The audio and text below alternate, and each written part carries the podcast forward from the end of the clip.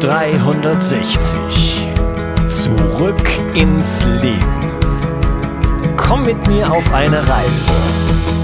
Eine Reise zu mehr Energie und fantastischer Gesundheit. Ich möchte dir das Wissen und den Mut vermitteln, den ich gebraucht hätte, als ich ganz unten war. Dabei will ich dir helfen, wieder richtig in deine Energie zu kommen. Zurück ins Leben. Was sind denn jetzt überhaupt die Faktoren, die zu einer Insulinresistenz führen und so, was sind die Lifestyle-Faktoren und auch die Umweltbedingungen? Ähm, ganz weit vorne äh, befindet sich dann natürlich die Ernährung und da geht es in erster Linie um eine Ernährung, die ähm, ja sehr zuckerhaltig ist beziehungsweise weißmehlhaltig. Wir basieren ja heute unsere gesamte Ernährung praktisch auf Kohlenhydraten und ähm, es gibt sehr viele Fertigprodukte, die voll sind mit Zucker und ähm, ja auch eben viel Mehlprodukte wie zum Beispiel Nudeln, Pizza, äh, Pfannkuchen und so weiter und so fort, Brötchen. Ne? Das ganze Frühstück in Deutschland ist ja ähm, wird ja hoch gehandelt, sag ich jetzt mal, aber ähm, basiert halt sehr auf sehr stark auf Kohlenhydraten und ähm, ja die sorgen halt dann einfach dafür, dass unser Blutzuckerspiegel Achterbahn fährt. Ich möchte an dieser Stelle vielleicht mal einen kleinen Einschub machen und das Thema Insulinresistenz mal auf eine andere Art und Weise in einem Bild erklären. Und zwar stell dir vor, das Insulin ist ein Pizzabote und die Pizza ist der Blutzucker. Und dieser Pizzabote hat jetzt die Aufgabe, die Pizza äh, an dich zu liefern, an deine Wohnung und das ist die Zelle. So, jetzt klingelt es bei dir an der Tür und du machst auf und der Pizzabote steht da und sagt, hier, ich habe eine Pizza für dich. Du sagst, fantastisch, kommt mir gerade gut äh, gelegen, ich habe auch Hunger und du nimmst die Pizza mit rein und fängst an sie zu essen. Wunderbar. Jetzt äh, ist es so, dass eine Viertelstunde später, sagen wir mal, klingelt es wieder an der Tür. Und ste wieder steht ein neuer Pizzabote da und äh, bietet dir schon wieder eine Pizza an und du sagst, alles klar, super, dann nehme ich die zweite auch noch. Können wir machen. Ähm, nach einer Viertelstunde kommt der dritte Pizzabote und jetzt nimmst du die Pizza nur noch sehr, sehr widerwillig an, weil eigentlich hast du keinen Hunger mehr. Und bei der vierten Pizza machst, äh, sagst du dem Pizzaboten, dass du keine Lust mehr auf Pizza hast. Jetzt ist es aber so, dass durch den äh, ständigen Konsum von hohem Zucker äh, dieser Strom von Pizzaboten nicht aufhört. Und ähm, ja, kannst du dir vorstellen, wenn das jetzt so weitergeht den ganzen Tag und tagelang, dann machst du irgendwann die Türe nicht mehr auf, dann irgendwann äh, verrammelst du die Tür und äh, baust vielleicht die Klingel ab und dann kriegst du gar nicht mehr mit, dass ein Pizzabote beziehungsweise vielleicht schon äh, Dutzende oder Hunderte von Pizzaboten vor der Tür stehen und zu dir eigentlich gerne rein möchten, weil du halt dafür gesorgt hast, dass die dich nicht mehr weiter stören. Das ist so im Bild gesprochen das, was bei einer Insulinresistenz passiert und dann irgendwann ziehen diese ganzen Pizzaboten ab und äh, ja, lagern diese ganzen, müssen ja irgendwas machen mit diesen Pizzen und das ist dann halt die Speicherung im Fettgewebe. Getriggert wird das Ganze also durch einen starken Konsum von Kohlenhydraten und was man nicht vergessen darf, sind die Getränke. Ähm, alles, was bunt ist zum Beispiel, ähm, spielt da eine entscheidende Rolle. Wir reden also von Softdrinks wie Cola und Fanta, das ist vielleicht offensichtlich, aber auch von Säften. Ein Apfelsaft, ein äh, klarer Apfelsaft hat einen höheren glykämischen Index als zum Beispiel Coca-Cola und äh, sollte auch deshalb zum Beispiel Kindern nicht gegeben werden und schon gar nicht in unverdünnter Form. Ähm, ja, andere Faktoren sind zum Beispiel Transfettsäuren. Das ist zum Beispiel Margarine und auch ähm, die die Fette, die in äh, die gehärteten Fette, die äh, zum Frittieren benutzen benutzt werden. Und insgesamt einfach eine Ernährung, die auf einem hohen glykämischen Index basiert. Ein weiterer Lifestyle-Faktor ähm, ist der Bewegungsmangel und Fettleibigkeit und Übergewicht. Wichtig wären auch zu erwähnen äh, Faktoren wie Schlafmangel und Stress. Das heißt, ähm, alle diese Faktoren, die ich jetzt gerade erwähnt habe, können dazu führen, dass du ähm, eine Insulinresistenz entwickelst und dich in diese Richtung bewegst. Was sind jetzt genau die Störungen und Erkrankungen, die überhaupt äh, direkt jetzt schon im Zusammenhang stehen mit der Insulinresistenz? Und da haben wir solche Dinge wie ähm, eine Schilddrüsenunterfunktion, Nebennierenerkrankungen, Lebererkrankungen, Bluthochdruck, Fettleibigkeit, Hashimoto, Morbus Base Down, Herz-Kreislauf-Erkrankung, Alzheimer, Demenz und Schlafapnoe. Das heißt, das sind Dinge, die bereits äh, mit einer Insulinresistenz im Zusammenhang stehen. Und äh, ja, das ist sicherlich kein Zuckerschlecken.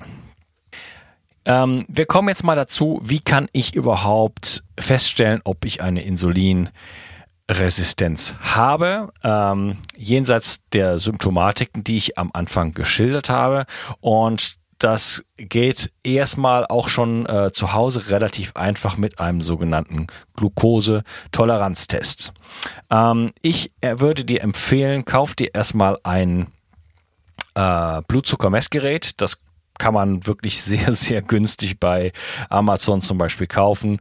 Es kostet, glaube ich, 10 oder maximal 20 Euro mit 10 Teststreifen dabei. Ähm, die verdienen ihr Geld dann später mit den Teststreifen, aber erstmal sind da zehn Stück dabei und damit kannst du dich bereits so ein bisschen vortesten. Das ist kein total amtlicher Test, aber es gibt dir auf jeden Fall richtig gute Hinweise schon mal, ähm, denn du kannst deinen Blutzucker damit messen. Du kannst nicht dein Insulin damit messen, das musst du beim Arzt machen. Also das Ganze funktioniert so. Du äh, misst erstmal deinen fasten Blutzucker. Das heißt, morgens, nachdem du aufgestanden bist, trinkst du vielleicht ein Glas Wasser und nimmst dann deinen Blutzuckerwert und ähm, schaust dir den an. Und der sollte so in so einem Bereich sein von, ich sag jetzt mal 70 bis 80, 90 Milligramm pro Deziliter. Ähm, ich werde das jetzt, ich werde jetzt ein paar Werte nennen, die musst du dir aber nicht merken. Ich werde einen Artikel verlinken, wo diese Werte nochmal aufgeführt sind und äh, das kannst du dir dann da nochmal anschauen. Ähm, wenn dein Morgen Fasten Blutzuckerspiegel bereits deutlich höher als das ist, dann gibt dir das ein erstes Indiz darauf, dass du eine Insulinresistenz hast. Ab einem fasten Blut, äh, von 126 bist du offiziell ähm, Typ 2 Diabetiker. Und bei mir war es so, als ich mich mit dem Thema zum ersten Mal beschäftigt habe und plötzlich ja auch so auf den Verdacht gekommen bin, könnte ich eventuell insulinresistent sein könnten die Phänomene, ähm, die ich habe gerade äh, am Nachmittag, gerade nach dem Essen, könnten die damit in Zusammenhang stehen.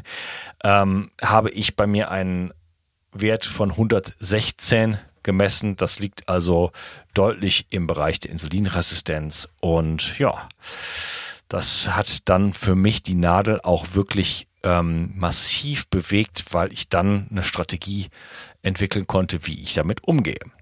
So, was man dann äh, macht, ist eine ähm, Glukosetoleranztest. Das heißt, man ähm, trinkt sich, ich sag jetzt mal, einen Liter Cola oder macht sich ein ähm, irgendwas hochglykämisches, also zum Beispiel ähm, Haferflocken mit Honig vielleicht und, äh, und einer Mandelmilch oder sowas in der Richtung eine Banane noch da rein. Also irgendwas, was den Blutzuckerspiegel nach oben treibt. Und dann nimmt man die Werte eine Stunde, zwei Stunden, drei Stunden danach und vergleicht das mit den Werten, die ich, wie gesagt, in den Show Notes beziehungsweise in dem Artikel äh, verlinke. Und ähm, wenn dann der eigene Wert überhalb einem, einer bestimmten Grenze liegt, dann sieht man einfach, ob man ähm, insulinresistent ist oder nicht. Das heißt, der Blutzuckerspiegel würde dann bei einem selber deutlich über den Normalwerten liegen. Zu den Normalwerten nochmal äh, so ein kleiner Kommentar noch. Die Normalwerte stellen den Mittelwert dar unserer Bevölkerung. Da unsere Bevölkerung jetzt nicht gerade wirklich ähm, super, super gesund ist, muss man diese Normalwerte auch ein bisschen mit Vorsicht genießen, beziehungsweise ich ähm, würde empfehlen, sich immer an den unteren Werten sozusagen zu orientieren. Das heißt, ich möchte auf dem unteren Ende der Skala mich befinden und nicht auf dem oberen Ende, weil der Wert gemittelt ist aus der Bevölkerung und ähm, ja, wahrscheinlich schon große Teile der Bevölkerung in Richtung Insulinresistenz gehen. Das heißt, die Mittelwerte sind korrumpiert, so zumindest meine Einschätzung. Ich kann dir nicht empfehlen, außerhalb dieses Bereiches zu gehen, aber äh, versucht sich im unteren Bereich zu bewegen und dann äh, in diese Richtung äh, versuchen, dich zu lenken. Eine zweite Möglichkeit, äh, die Insulinresistenz festzustellen, ist der Insulintest. Und ähm, das kannst du aber nicht selber machen. Dafür gibt es keine Geräte, die du kaufen kannst. Jedenfalls nicht meines Wissens nach. Ähm, das kannst du beim Arzt machen und der kann dann ähm, ja, mittels der Werte dich einordnen in den sogenannten HOMA-Index und der zeigt dir dann ähm, kurz gesagt, wo du stehst stehst, da möchte ich jetzt nicht weiter drauf eingehen, weil das zu ähm, zahlenbasiert ist und zu detailliert ist jetzt für diese Episode meiner Meinung nach. Aber du hast die Möglichkeit, dich da weiter zu informieren in dem Artikel, den ich natürlich verlinkt habe und da stehen dann noch wirklich äh, einige interessante Sachen zu diesem Test so dass du als, wenn du zum Beispiel zu deinem Arzt gehst, um dich testen zu lassen, da einfach äh, ja informierter bist. Und das ist immer eine gute Idee. So, was kann man jetzt überhaupt machen? Ähm, was habe ich für Möglichkeiten, meine Insulinresistenz anzugehen, beziehungsweise auch die Entwicklung einer Insulinresistenz zu verhindern? Ich will da auf äh, zwei wesentliche Aspekte an, eingehen. Und das größte, der größte Aspekt davon ist die Ernährung. Die Alicia hat sehr, sehr gute Erfahrungen gemacht mit sehr, sehr vielen Klienten äh, mit einer Ernährung, die auf einem niedrigen glykämischen Index basiert. Und sie empfiehlt also den totalen Verzicht auf einfache Kohlenhydrate und Zucker. Sie empfiehlt allerdings äh, komplexe Kohlenhydrate und zwar in einer Kombination so dass die glykämische Last nicht so hoch wird. Das heißt, es werden immer ähm, komplexe Kohlenhydrate kombiniert mit anderen Dingen, wie zum Beispiel Eiweißen oder Gemüse. Ein Beispiel dafür wäre eine ähm, Süßkartoffel zu nehmen und viel Gemüse dazu zu essen oder eine Süßkartoffel zu nehmen und äh, hochwertige Eiweißprodukte dazu zu nehmen, also zum Beispiel Eier oder Fleisch natürlich aus Weidehaltung. Den Kommentar konnte ich mir nicht ersparen. und ähm, ja, die Alicia, da haben wir uns im Vorfeld ein bisschen drüber unterhalten. Sie empfiehlt drei bis fünf Mahlzeiten am Tag. Das heißt, äh, es geht bei ihr darum, den Blutzuckerspiegel zu stabilisieren durch eine Nahrung, die auf einem niedrigen glykämischen Index basiert und dann aber relativ ähm, häufige Mahlzeiten. Und damit gibt es scheinbar sehr, sehr gute Erfolge. Wenn du dich da weiter darüber informieren willst, findest du alle Links ähm, in den Show Notes und auch in dem zugehörigen Artikel. Ähm, ich will nicht unerwähnt lassen, dass ich eine andere Strategie bei mir ähm, gewählt habe und zwar auch deshalb, weil ich die Strategie, die die Alicia ähm, propagiert, gar nicht kannte, sondern ich bin mir über den Weg intermittierendes Fasten und ketogene Ernährung gegangen und auch ein bestimmtes Sportprogramm und habe da auch gute Erfolge erzielt. Ähm, es mag also mehrere Wege geben. Die Alicia ist allerdings, das äh, möchte ich hier noch sagen, da kein Fan von, weil sie beobachtet hat, dass zumindest ähm, bei einer Vielzahl ihrer Patienten es dann zu Jojo-Effekten kommen kann und ähm, ja, die Leute einfach sehr krank sind und dadurch ihre Insulinresistenz eben nicht in den Griff bekommen. Also es kann, es gibt verschiedene Wege, die nach Rom führen, aber ähm, ihr Weg ist definitiv ein Weg, der sich in der Praxis bewährt hat. Außerdem ist ein entsprechendes Sport- und Bewegungsprogramm wichtig. Ich will ähm, da jetzt nur kurz drauf eingehen. Es geht darum, einfach Bewegung in den Alltag zu integrieren. Wir sitzen heutzutage viel zu viel. Wir bewegen uns nicht genug und das ist ein ganz wichtiger Faktor. Und auf der anderen Seite ähm, empfehle ich ein sogenanntes hochintensives Intervalltraining, HIIT, ähm, in Verbindung auch mit einem Muskeltraining, denn äh, da bringen wir unseren Muskelzellen wieder bei, Glucose besser aufzunehmen. Weitere Faktoren, ich hatte es am Anfang schon genannt, ist äh, oder sind der Stress, und äh, wie du mit deinem Stress besser umgehen kannst, erfährst du auch bei mir in meinem kleinen Audiokurs und zwar in einer sehr kompakten Form. Und äh, ebenso geht es um den Schlaf und auch da findest du weitere Informationen in meinem kleinen Audiokurs.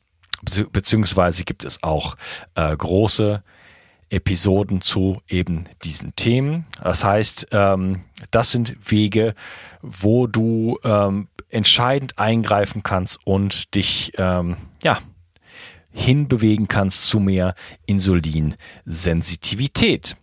Ja, ich hoffe, diese Episode hat dir gefallen. Und wenn sie dir gefallen hat, dann und du dich vielleicht ein bisschen weiter informieren möchtest, dann geh doch einfach auf insulinresistenz.club.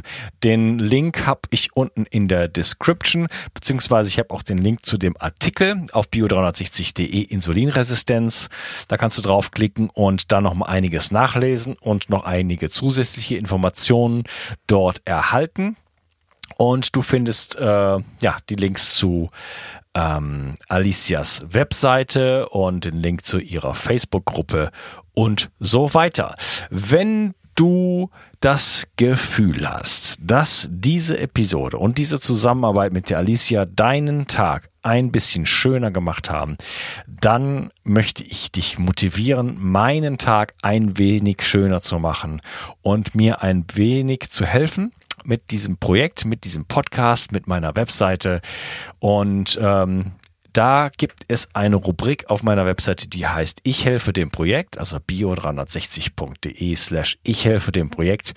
Und da habe ich ein paar ganz einfache Methoden geschildert, wie du mich total unterstützen kannst. Das geht von einer monetären Unterstützung bis hin zu äh, einer iTunes-Review und so weiter, ähm, die dich kein Pfennig kosten und wirklich nur ein paar Sekunden beziehungsweise ein paar Minuten Zeit in Anspruch nehmen. Ich weiß, deine Zeit ist kostbar, aber vielleicht hast du das Gefühl, dass du heute ähm, ja ähm, ein bisschen was zurückgeben möchtest für das, was ich hier tue oder mich einfach damit daran unterstützen möchtest, so dass ich ähm, ja dieses Projekt wirklich ähm, mit aller Kraft und Energie nach vorne treiben kann. Ich freue mich riesig, dass du heute dabei warst und wünsche dir einen zuckerfreien Tag. Bis dann, dein Onkas. Ciao. Bio 360. Zurück ins Leben. Komm mit mir auf eine Reise. Eine Reise zu mehr Energie und fantastischer Gesundheit. Ich möchte dir das Wissen und den Mut vermitteln, den ich gebraucht hätte, als ich ganz unten war. Dabei will ich dir helfen, wieder richtig in deine Energie zu kommen. Zurück ins Leben.